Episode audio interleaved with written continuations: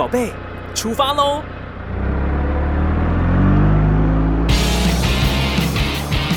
亲子加油站，帮您加满教养正能量。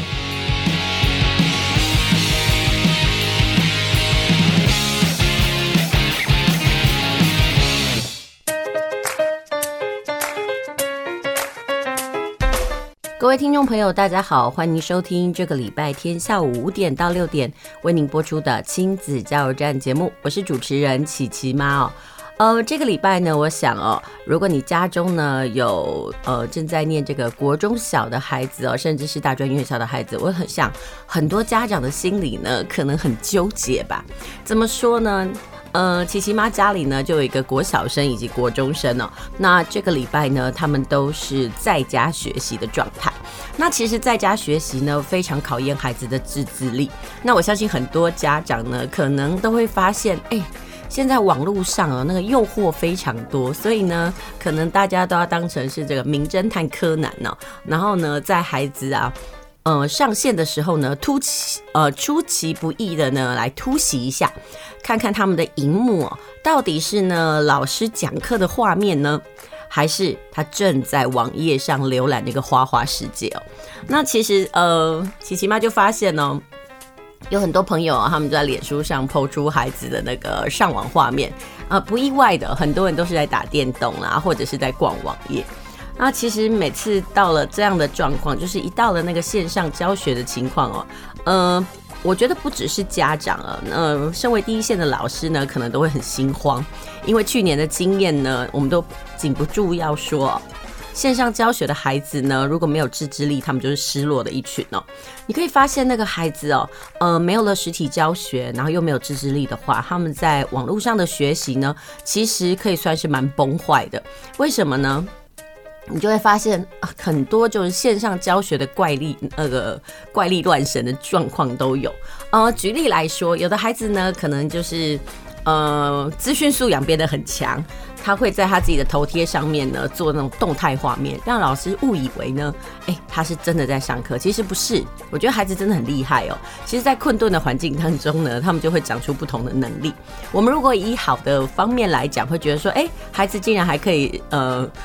有不一样的能力长出来，但是你心经的部分就会觉得说，哎、你为什么不把你的能力好好的运用呢？怎么会把你的能力呢用在这种偷鸡摸狗的事情上面？嗯、呃，我就会发现有些孩子哦。他为了要让孩那个老师呢误以为他认真在上课，他就会录一段自己那个上课啊、点头啊、认真的画面，然后再用循环播放的那个方式呢，呃，在那个 Meet 的头贴上这样子播出。老师如果一时不察，如果班上大概二三十个小孩，老师一时不察呢，都会觉得说啊，这学生很认真。但是什么时候会露出马脚？就是那个课程呢，呃，不是老师唱独角戏的时候，而是有互动的时候，你就会发现，哎、那个学生到哪里去？所以呢，其实，嗯、很多家长如果说他是在家工作者的话呢，他为了要盯孩子，他可能就会让孩子呢，呃，在他的旁边视讯上课。然后其实家长都会笑着说，这个时候可以看到老师上课的功力。然后也可以发现呢，老师呢很无力的部分，比如说他可能盯着某某某同学，你镜头给我打开，然后你人在哪里？然后课本呢？嗯、呃，其实。嗯，因为线上上课的关系，所以很多的这个课本啦、讲义啊都必须要带回家。那最惨的状况就是那些小孩呢，就是脱线、神经大条，呃，所有的东西呢都留在学校，没有带回家。所以我就真的觉得，呃，状况非常多。好啦，除了上课的情况呢让人忧心害怕以外，交作业也是一个模考，就是怎么交。嗯、呃，所以呢，一开始的时候，很多家长就想说：“天哪，每天都要拍照上传，然后呢，好像盯作业这件事情没有办法外包。”那因为现在呢，很多家长因为工作繁忙的关系，那我们很多的工作都有分工嘛，所以有些家长会把小孩子送到安亲班去。好啦，那现在线上教学的关系，怎么样线上安亲呢？孩子又怎么盯呢？这其实。非常考验这个家长还有安亲班哦，所以有的呃，家长就决定说，好好好，那我们现在来回来自己看看自己的孩子的学习状况，真是不看则已，一看心惊，就会觉得说，天哪，我的孩子怎么会这样？怎么会放空到这种程度？其实我觉得有有时候呢，真的是冰冻三尺非一日之寒哦。孩子的学习状态不佳，其实并不是只有疫情的时候是这样，可能就是要看看他平常的学习到底有没有认真投入在这个方面。我们经常可以看到，就是孩子镜头打开，老师讲老师的，然后他他做他的。然后呢，有时候你会觉得更好玩的状况就是，哎，其实正课的时候呢，他们就是好像漫不经心；但是到体育课啦、资讯课啦那些他们感兴趣的时候呢，眼睛发亮，甚至呢不愿意离开这个呃荧幕前哦，你就会觉得说，哎，这群小孩到底怎么了？怎么这个比重呢摆成这样？所以呢，我常都会觉得说，在疫情的时候呢，嗯。呃，你在看孩子的学习哦，真的很像造妖精，就是把他平常的那些习性呢都摆出来。这时候真的，我觉得在家庭的部分呢，家长真的就是要比平常费心很多很多。在孩子自律呢没有养成之前呢，其实我们真的就是被必须要耳提面命。那也有种说法，就是家长越懒惰呢，那孩子就会越成才。但是这个东西必须有但书，就是你先期的这个呃学习态度跟好习惯必须养成哦，否则呢，真的就是你放牛吃草，孩子会比你玩得更疯更开心。好啦，我想啊，这一个礼拜的这个居家学习呢，我们大概又可以再重温一次我们去年的噩梦哦。我不知道听众朋友你有没有那个脸书回顾的习惯，你就会发现，哎，去年的这个时候，真的我们的孩子也是在家学习哦。然后呢，学习了好几个月，就从这个学期快结束的时候呢，一直横跨到了这个暑假。那所以呢，大家都禁不住要问：哎呀，这个疫情的高峰什么时候结束啊？还有这个国小生呢，没有打疫苗，那又该怎么办呢？其实我们的生活中充满了很多的不确定性，那怎么去面对呢？嗯，有人是说了的，西高西单登隔壁家租寒吉藤，甚至是有人说啊，这船到桥头自然直嘛。不管，或者是说有人说，哎，我们就做好了我们能够做到的防范，然后呢，再来面对可能呃面对到的问题。其实每一个人的想法跟观点都不一样啊。重点就是说，嗯，在这样的巨变的时代之下，我们怎么样来看待这样子的改变？好，那今天的节目呢，我们大概要跟大家聊两个部分。一个部分是学习不卡关，嗯，要聊什么呢？其实上个礼拜呢，就是这个会考结束嘛。那会考的题型呢，就是在会考结束之后呢，呃，这个。大考中心呢，就会公布了我们的考试的题目啦，还有解答。那呃，今天要想要跟大家聊一聊的，就是说在国文科的部分的这种考试的变革，还有大概呃未来的准国三生到底该怎么准备，还有其实呢，在国一国二的孩子他又该如何面对呢？呃，那接下来呢，我们还要有另外一个单元呢，来跟大家谈一谈。哎，就是这一段时间呢，是不是大家都在家？那在家的时候时间很多。那或者是说，孩子开始要有一些空闲的时间，因为接下来的那我们期末考完之后呢，就是呃暑假的部分。那我想要介绍一下，就是一套桥梁书。我个人都觉得阅读这件事情必须及早来呃这个奠基跟培养。那所以呢，我今天想要介绍风车出版社的系列的桥梁书。那不过呢，在正式开始我们的两个主题之前呢，我们先休息一下，我们等一下再回来。学习不卡关，读册无痛苦。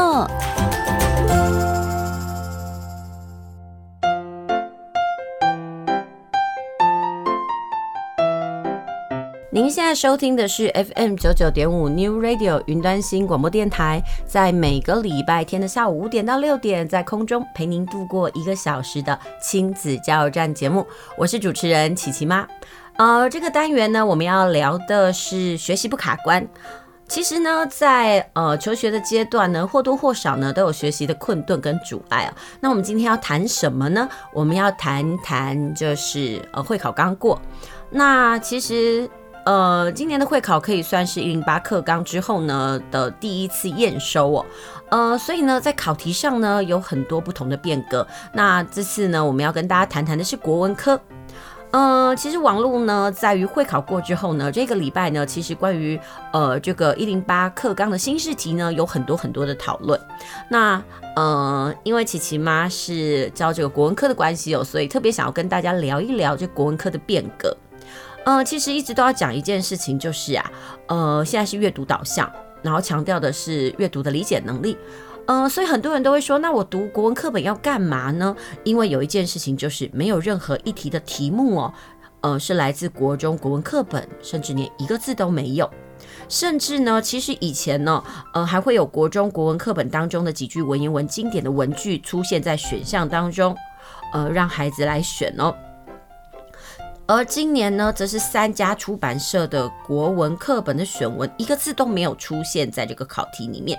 可以说是充分展现了新课纲它所强调的考纲不考本，所以呢，在这部分呢，在网络上呢，就有很多老师建议学生哦，会考不是考你有多么精熟这个国文课本的选文哦，而是考你呢，可以从这个国文的课堂当中呢，你长出了多少阅阅读理解能力，同时呢，将这样子的理解能力呢，应用在解题上面。再说，有人说呢，会考是考验教师如何利用国文课的各种类型的选文，协助孩子长出这个阅读理解的能力，培养孩子呃长出好的阅读理解习惯，还有熟悉内化，可以怎么样来解读各种不同的文本呢？嗯、如果孩子能够学好这样的能力，他到了会考的考场才有办法。透过阅读学习，然后运用阅读的能力，然后及时的来解读各类型的文本。那这样子讲起来好像有点学术化。那其实我们就来讲一下今年的会考考题。我个人觉得真的非常的素养。怎么说呢？像这次的考题里面呢，有很多的图表题，呃，比如说它有这个电器的图表啦，还有这个心脏的这个。呃，病的那个类型的图表，那这种部分呢，说真的非常的生活化。以前呢，我们都会被别人诟病说国文科的学习啊，好像跟生活脱钩。那大家都强调什么叫素养，就是真实生活的运用能力，不能够孩子说，诶，他读了好几年的书，但是他看不懂这个说明书，然后不会买票，是个生活小白痴。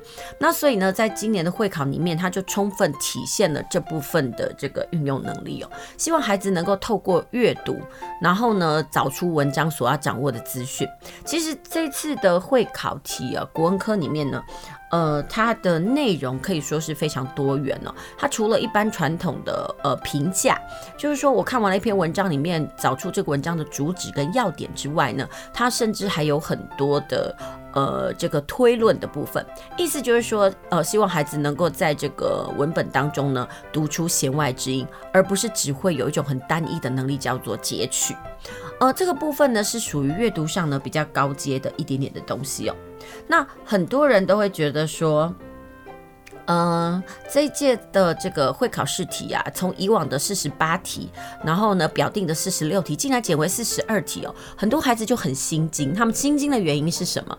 呃，比如说以往在四十六跟四十八题的时候，孩子可以呃比较从容的估算出，诶，他大概错几题，嗯、他至少还有在哪一个等级。那但是今年呢，因为题数跟往年比哦，整整少了六题，所以呢，琪琪妈在呃大概孩子刚考完没多久的这一个礼拜哦。我都可以接到那个孩子来反映说，哎，老师老师，呃，我错五题，我错七题，或者是我错两题，哎，我到底能不能拿到 A 呀？或者是我能不能拿到最好的 A 加加的成绩？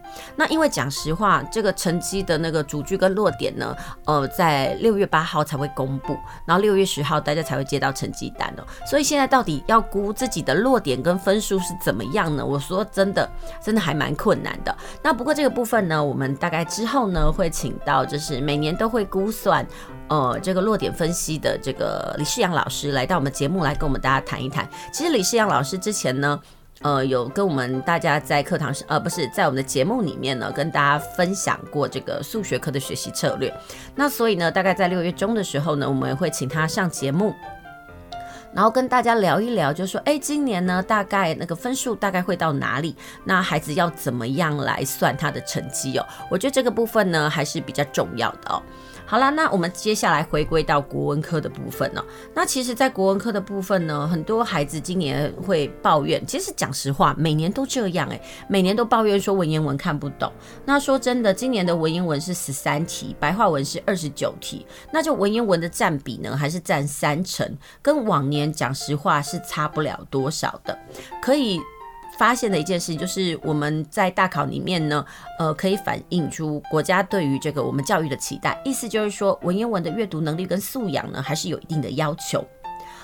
而且说真的，文言文的阅读与应用能力呢，对于孩子培养未来的竞争力，讲实话并没有冲突，甚至呢，对这个人文的涵养啊，可以说是相辅相成。所以呢，关于这个部分呢，呃，就是有些老师甚至建议哦，比如说现在国二生或者是国一生，你们还是要去呃。强化自己的文言文的那个阅读能力，比如说你还是要保持啊每周文言文的阅读与答题的习惯，然后呢，培养累积这个文言文的语感，甚至是熟悉这个文言文的基本句型哦，千万不要到了那个会考前再临时抱佛脚。讲实话，每年的会考后呢，我都有一种深深的感慨。就是你都会跟孩子说，哎，考试的趋势是什么？但是呢，因为他们太相信，或者是太习惯学校的出题方式，所以呢，他们就会呃一股脑儿可能是念课文啦，呃，或者是念这些补充，就是念了一堆。但是讲实话，那些都是背诵型的东西，会考反而没有考出来。所以呢，真的是如果。孩子有真真切切的理解到一件事，会考的考题方向是什么的话，他比较能够抓准这个考题哦，而不是传统的把国文科落入这个死背的窠臼。那今年的考题里面还有一个状态，就是那个题组题。什么叫题组题呢？就是长篇的阅读测验哦，大概占比为四成哦，比过往的呢都提高了很多。可以说，虽然是整体的这个题数下降哦。但是呢，题组的占比反而提高了。这件事情反映什么呢？就是希望学生有更高阶的整合能力。像以往你看到我们的单题是不是就是一句话，问你这句话在讲什么主旨？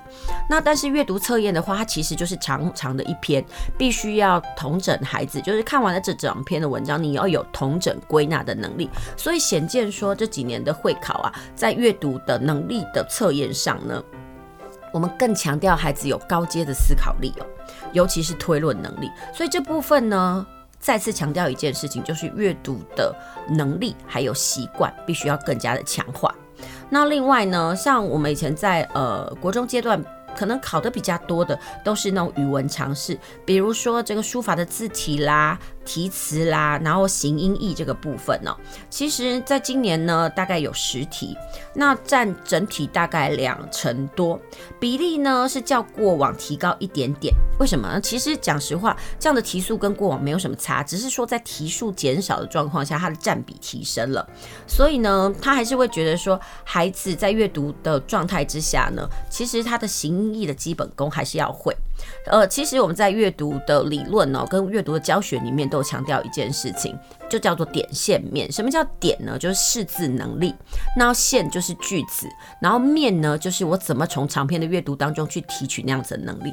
我个人觉得说，呃，其实这几年的会考，它非常是朝这个方向在走。只是有一些人他可能不了解这个会考的出题方向，甚至还是不了解一零八课纲的精神呢、所以呢，他可能会觉得就是在刁难孩子。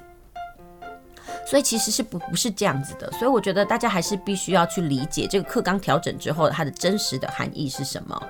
所以呢，有些孩子呢，可能在学习上，呃，都很习惯，就是呃。持续性的那个机械练习，但是说真的，孩子要怎么样去增加自己的形意的能力，绝对不是说，哎，我认了这个字，背了这个字就算了，而是必须在整个文本当中去学习这个字的含义。意思就是说，要去理解一字多义，还有就是说，他的文意的理解能力必须要再广泛加强，不能说，哎，我看到这个字，只知道这个字的这个读音或者是这个用法，而不知道他其他有其他的什么样子的行为啊。举个例子来讲。像今年的会考呢，就考到了“矫正”的“矫”这个字，那他就会说：“哎，矫正的‘矫’这个字，它有什么样子的呃。字义呢，它就会用在四个选项让大家来选呢。比如说矫正的矫呢，有一种呢就是一种，比如说你看到，比如说我们可以翻成矫正，嗯、矫枉过正，然后或者是调整，或者是那种呃非常的做作。其实一个词里面它会有很多的意思。那孩子如果说他的词义理解能力、他的涵养跟他的知识喂纳量够的话，这些考题哦对他就不是问题哦。那这个部分呢就在想哦。呃，在我们的考试里面，其实有两个需求，一个就是希望孩子能够达到 A 等级，那还有一个需求是希望孩子能够保住 B 等级。那因为今年题数减少的关系哦，我我我之前都一直跟孩子讲，如果说他能够拿到二十题，那他一定就是可以保住 B。但是因为今年题数降低，所以大家可能比较乐观一点，说，哎，如果这一次孩子呢，如果可以对到，呃。十八题的话，大概呢，他就已经可以达到 B 的等级哦。那在这次的考试里面呢，怎么样的孩子呢是必须从 B 到 A 的那个争取呢？他要强调什么样的能力？比如说，他必须要知道，在读完文章的时候，他知道文章的主旨啦、观念、含义、想法。那这个东西呢，还有就是上下文的联系，这个东西其实是非常应用的。那如果这个孩子在这个部分能够呃驾驭的好的话，那其实他要拿到精熟的部分就不是一个很困难的事情哦。那另外这几年呢，也一直强调说，孩子必须要高层次的这个呃思考能力。什么叫高层次的思考能力？意思就是说，必须要自己读懂弦外之音，然后在这个整篇文章里面呢，他必须要知道说它里面到底是什么东西哦，这样才可以哦。以上所分享的呢，就是很多老师呢在会考过后呢，呃，在网络上呢，他们所发表的心得。我觉得其实很多老师呢，如果对于这个阅读教学呢，呃，琢磨甚至是感兴趣的话，他其实他们也真的可以，呃，在会考过程当中的题目里啊，呃，发现这个考题跟阅读理解相关的这个趋势。那当然，我也希望说，哎，为什么要在这个部分讲这些呢？呃，接下来呢，我们会有大概。呃，一零八课纲的第二届小白老鼠跟第三届小白老鼠，那我觉得说今年的考题呢，可以给这个未来要参加会考的孩子呢一些准备的方向。不管你现在是国二还是你是国一哦，那你现在应该要准备好什么样的能力呢？呃，应该是就是要有配套性的大量阅读，然后呢，把课本的文本呢要扬弃。呃，以前传统的老师告诉你答案的理解方式，你要试着自己去理解哦，然后长出自己的能力，这样未来你在参加会考的时候呢，才不会呢觉得说，哎，怎么我所学习的方向啊，跟考题好像不太相关。好，那今天的分享呢就到这里哦，我们先休息一下，我们先听首歌，等一下再回来。大家来读册，囡仔要学习，爸母嘛爱做回来。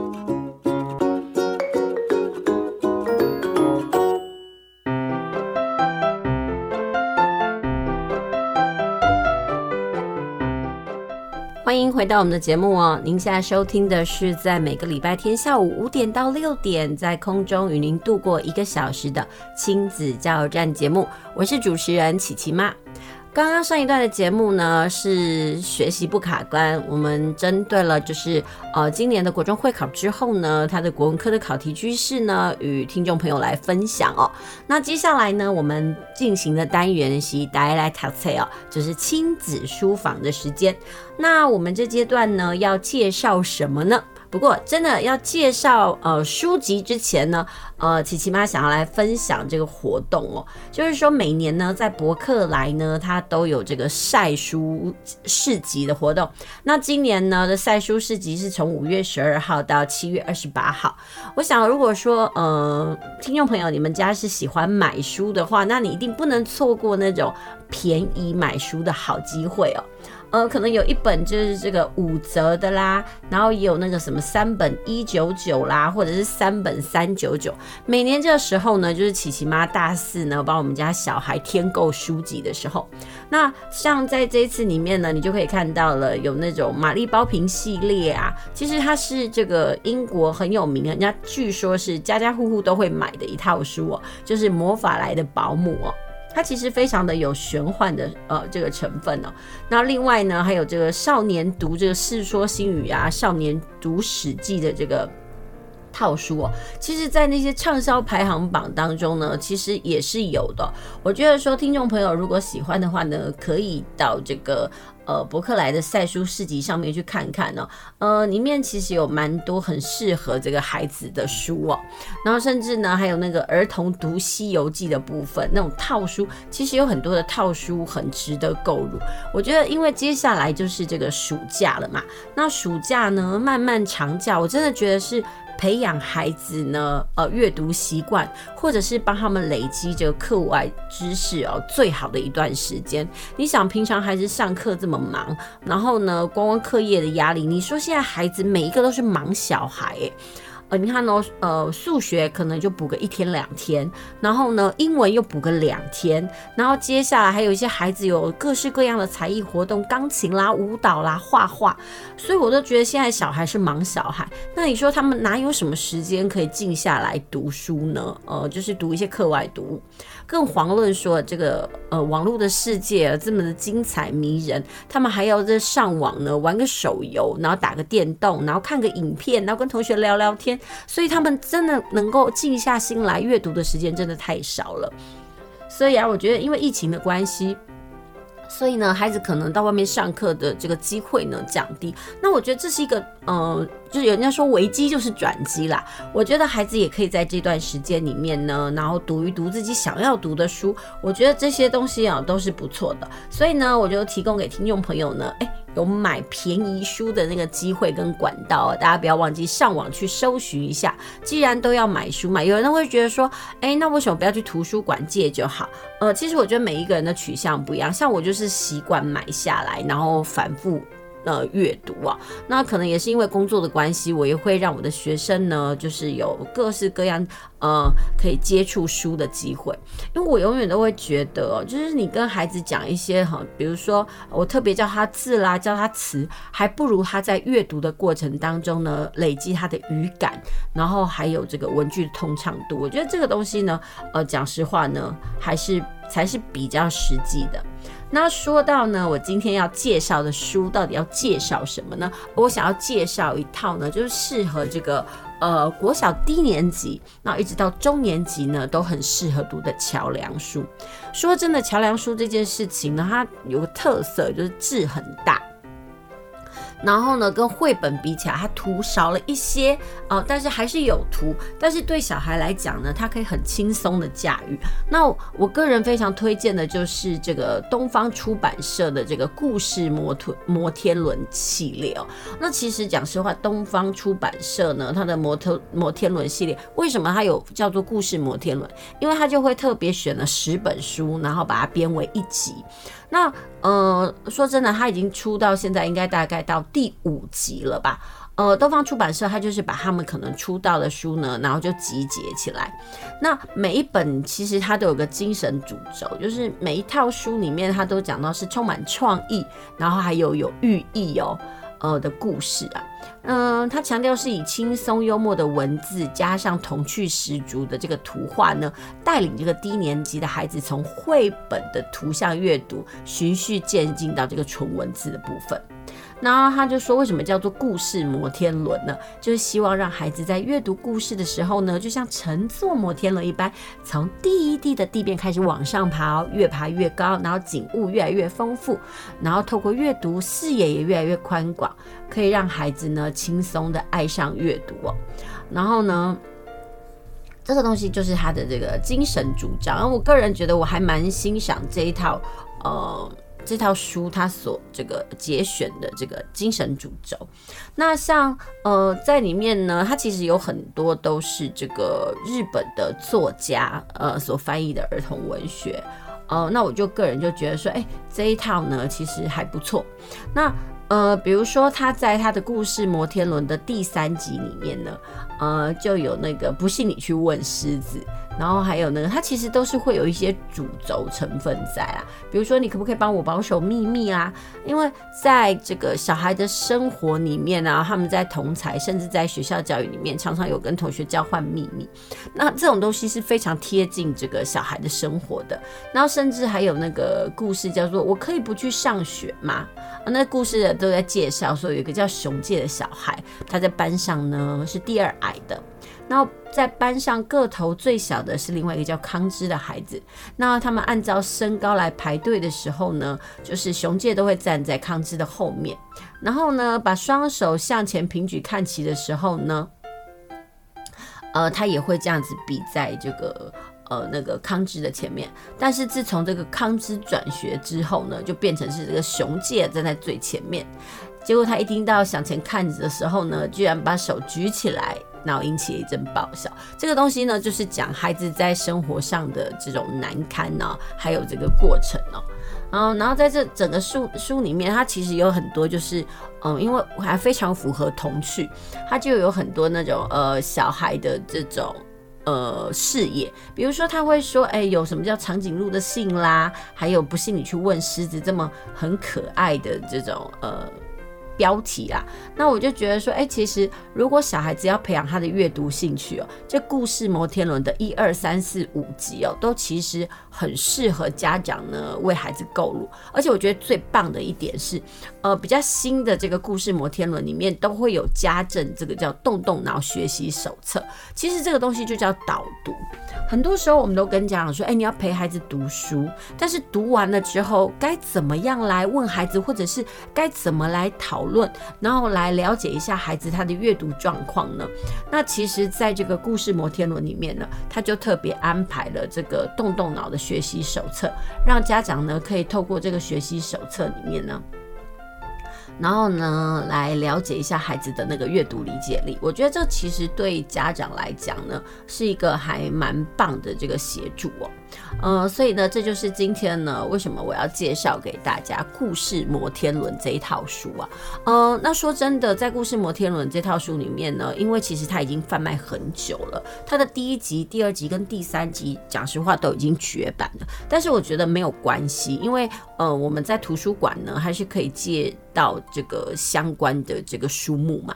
那另外，他呢现在已经出到了第五集，所以我就觉得，既然桥梁书，嗯，他不用去担心说啊可能绝版的这个问题哦。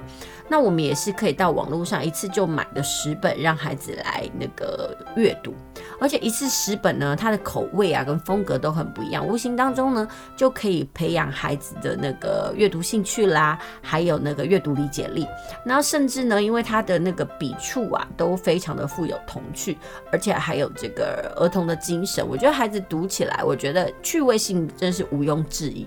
那在这样的过程当中，孩子如果呢真的可以投入其中，那又了解文呃文呃里面故事的那个布局的话，我觉得对孩子的写作也很有帮助哦。